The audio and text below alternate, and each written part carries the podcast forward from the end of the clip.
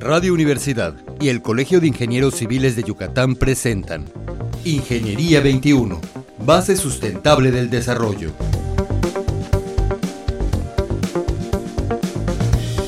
Muy buenos días, bienvenidos a su programa Ingeniería 21 y el día de hoy nos encontramos con el ingeniero en sistemas Iván Segovia Juan. Buenos días, Iván. ¿Qué tal? Muy buenos días. Y el tema que vamos a tocar el día de hoy son las aplicaciones de la topografía moderna. Y para empezar es muy este, curioso, vamos a llamarle de esa manera, que un ingeniero en sistemas esté actualmente en topografía y yo creo que nos va a llevar de la mano a esto. ¿Nos podrías explicar un poquito de topografía? Claro, bueno, si empezamos por eh, la definición, podríamos hablar de que es eh, la ciencia eh, que estudia los procedimientos necesarios para poder llevar una representación gráfica de alguna sección de la Tierra. Básicamente podríamos definirlo como topografía. Y digo, y en la topografía podemos definirlo como dos, eh, dos vertientes que sería la planimetría, la altimetría. En la planimetría podemos representar eh, mediante el plano con los ejes X este, y el eje Y. Y, ya en la planimetría poder poner el eje, el eje Z, que son las alturas. Como eh, una tridimensional. Es correcto. En la planimetría manejamos 2D y en, este, en altimetría manejamos el 3D. Y básicamente, bueno, este, esa es la idea, representar eh, gráficamente eh, todo lo que es eh, una extensión de, de, la Tierra, ¿no? Y basados en eso, digo, se puede configurar este, cualquier, cualquier terreno desde su estado este, natural o, o artificial, ¿no? tal vez algunos de nosotros tenemos la idea de que los ingenieros civiles somos los que vamos a hacer topografía, pero ya te presentamos y eres un ingeniero en sistemas. ¿A qué se debe esto? Bueno, este, yo creo que al final este, la topografía puede ser este, utilizada o puede ser este, realizada por diversas personas. Digo, un ejemplo que se me había este, ocurrido es en, e, e, en el hecho eh, de un, en la construcción, por ejemplo, de una casa, una casa muy simple, a veces, digamos, no requerimos a un topógrafo experto, sino, por ejemplo, eh, para hacer ese pequeño diseño de esta casa necesitamos saber cuánto mide el terreno. Para eso la persona, eh, vamos a poner que sea un contratista de bañilería o cualquier otra persona, se este, hace las mediciones y ya vamos a saber cuáles las medidas del terreno. Bueno, en ese medir el terreno y representarlo de manera gráfica ya está haciendo topografía. De ahí pasamos a la parte, por ejemplo, del diseño, y luego la construcción. Para la construcción necesitamos eh, sembrar ese terreno, tener este, eh, saber dónde van esos ejes de esas, de esas pequeñas construcciones eh, con, con, geometría este, básica, el triángulo 3, 4, 5, para poder sembrar esto. Y en ese momento el ángulo de 90. Exactamente. Y en ese momento, pues solamente estamos este, hablando, de, digamos, de topografía simple o, empírica, que es la que utilizan para, para hacer esto pero ya este, pasando a construcciones mayores, este, por ejemplo, este, los edificios, eh, las torres de edificios, este, las grandes plazas, bueno, ahí sí ya se requieren a, gente que sí sepa, a gente, este, digamos, un poco eh, profesional porque ya se necesitan este, controlar grandes extensiones de tierra, desde el, levantamiento, eh, por ejemplo, lo que le comentaba de, este, de curvas de nivel, para saber eh, cómo está la configuración de, todo el terreno que se va a trabajar. Eh, ya no son, eh, el perímetro del terreno ya no estamos hablando de un cuadrado, estamos hablando de... De, un polígono. Exactamente, con muchos vértices. Entonces, es decir, se requiere, por ejemplo, ya de equipos especializados para poder este, hacer este tipo de levantamientos, como lo son, bueno, ahorita las estaciones este, totales que guardan esta información y todo eso, ¿no? Entonces ya se requiere de algo más especializado a su vez gente que sepa utilizar este tipo de, este, de tecnologías y bueno, ya este, y que además este, la sepa aplicar. ¿Puedes explicar un poquito qué hace una estación total para que los radioescuchas nos... Bueno, creo que tenemos que un poquito, un poquito más, este, más atrás. Más atrás eh, digamos, para hacer un levantamiento de un terreno este, pequeño. Eh, eh, de un levantamiento, por ejemplo, necesitamos, este, digamos, utilizar la cinta, la cinta este, para los hilos. Es, bueno, eh, que creo que en un principio era este, eh, cuerdas con nudos, luego este, cadenas y luego hasta llegar a la parte de la cinta. Este, se, necesitaría eso, necesitaríamos también este, saber los ángulos en los que nos vamos a, este, a mover. Eh, tengo eh, antes este, podríamos este, utilizar, eh, creo que era este, la brújula que utilizábamos para eh, la brújula y la cinta para poder medir ángulos y poder hacer esos levantamientos. Luego se pudo, este, se, pasó a lo que son los teodolitos, donde ya se podía leer este, los ángulos que se giraban, se podía leer de manera este, óptica y se podía medir con cinta.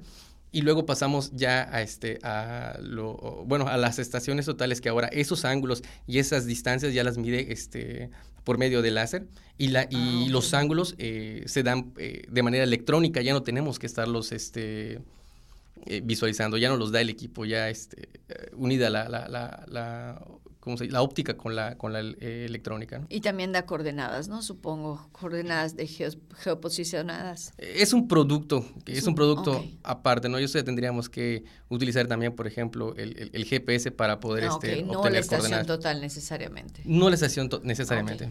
¿Nos podría explicar un poquito bueno, ya nos explicaste cómo ha evolucionado la máquina y la topografía en sí, la ciencia, cómo ha evolucionado.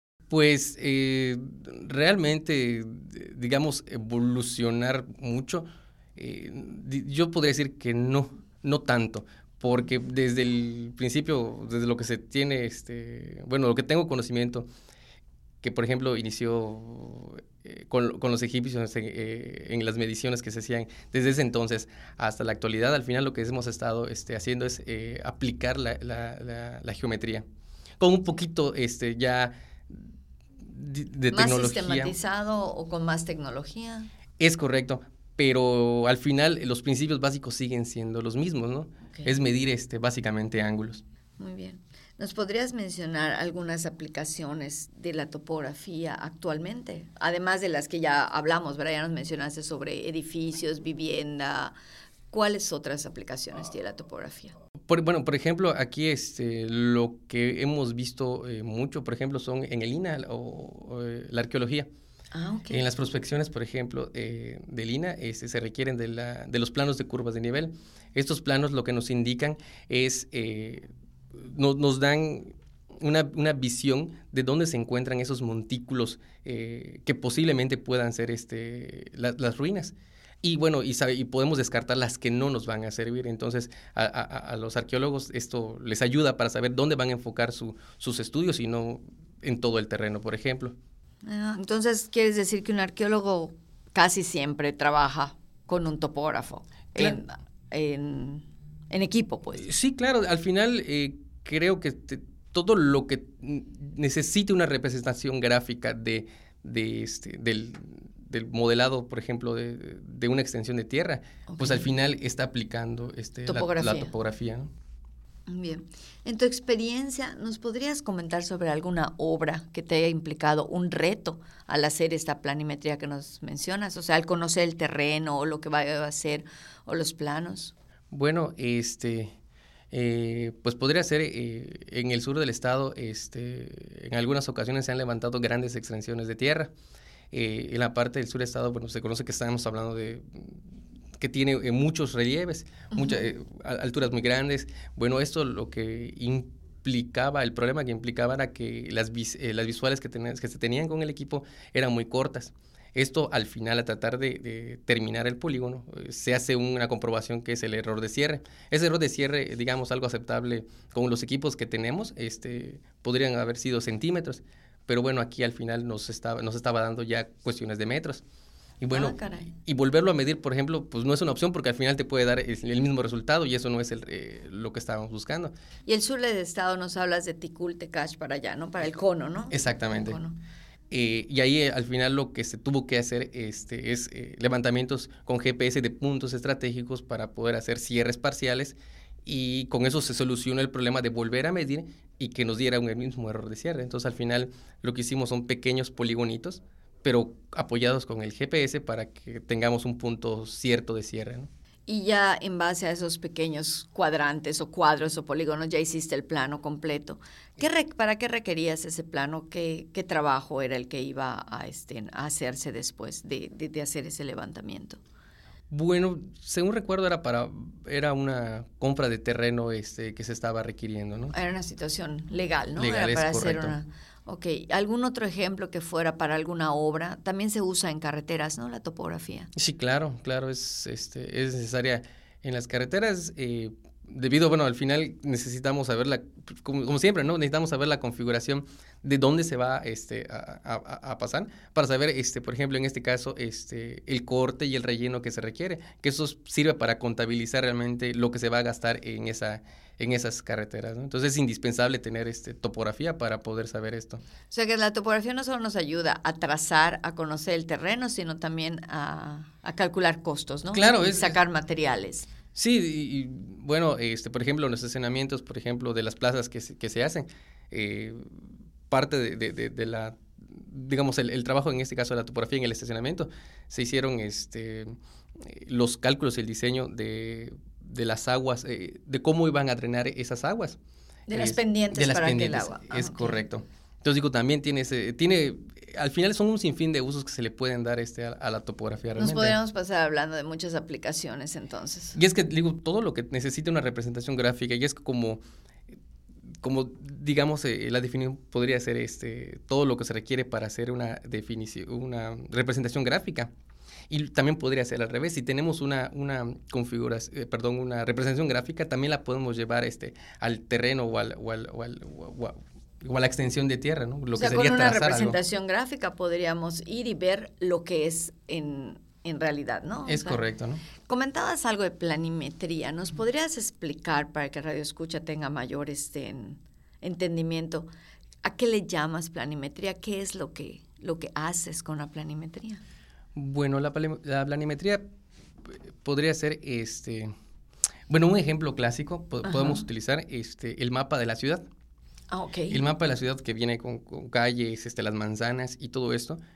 A eso le podemos llamar planimetría, ya que solamente estamos representando eh, en, dos dimensiones, las X y las Y. Eso le podemos este, solamente llamar planimetría.